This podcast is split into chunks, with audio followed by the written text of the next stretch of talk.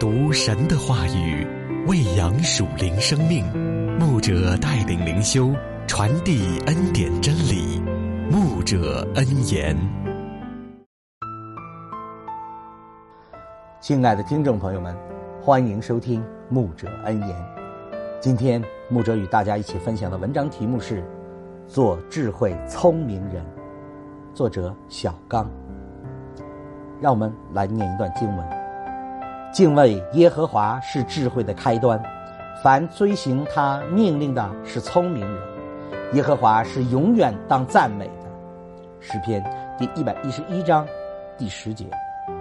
我们都羡慕所罗门的智慧和约瑟应对险恶的聪明，但我们却不甚明白，离开了人对神的敬畏，对神命令的遵行，就什么都没有了。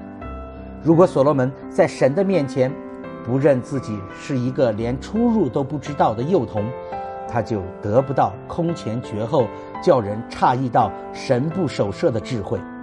如果约瑟不怕神，一开始就与主母上床，那他就会一步走错，步步走错，失去所有从神来的聪明。所以是我们自己决定不要智慧聪明的，就像有钱的少年官。